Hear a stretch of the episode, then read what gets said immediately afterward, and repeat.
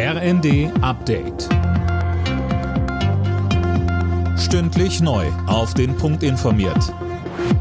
Ich bin Daniel Stuckenberg. Guten Tag. Deutschland hat einen neuen Verteidigungsminister. Boris Pistorius ist am Vormittag im Bundestag vereidigt worden. Zuvor hatte er im Schloss Bellevue seine Ernennungsurkunde bekommen.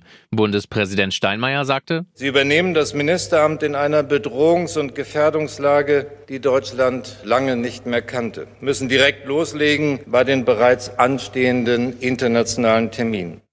Pistorius hat sich auch schon mit seinem US-Amtskollegen Austin getroffen. Der ukrainische Präsident Zelensky hat Deutschlands Zögern in Sachen Kampfpanzerlieferung deutlich kritisiert.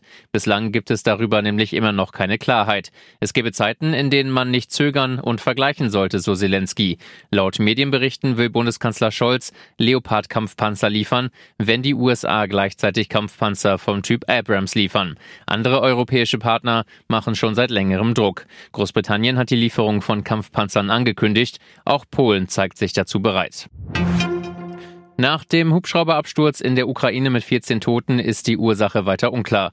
Bei dem Absturz war auch der Innenminister des Landes ums Leben gekommen. Die Ermittlungen laufen, so Vizeaußenminister Melnik im ersten. Im Moment kann man noch äh, gar keine Aussage tätigen. Es wird auf Hochtouren ermittelt. Das war ein neuer äh, Helikopter, ein erfahrener Pilot und äh, deswegen wir hoffen, dass da keine Sabotage dahinter steht. Aber wie gesagt, die Antworten erwarten wir von dem Ermittlungsteam, das vor Ort ist, seit den frühen Morgenstunden. Football-Fans hierzulande können sich freuen. In der NFL-Saison im kommenden Herbst wird es zwei Spiele in Deutschland geben. Mit dabei sind unter anderem die New England Patriots und die Kansas City Chiefs. Das erste Deutschlandspiel im vergangenen Herbst in der Münchner Allianz Arena kam schon sehr gut an. Alle Nachrichten auf rnd.de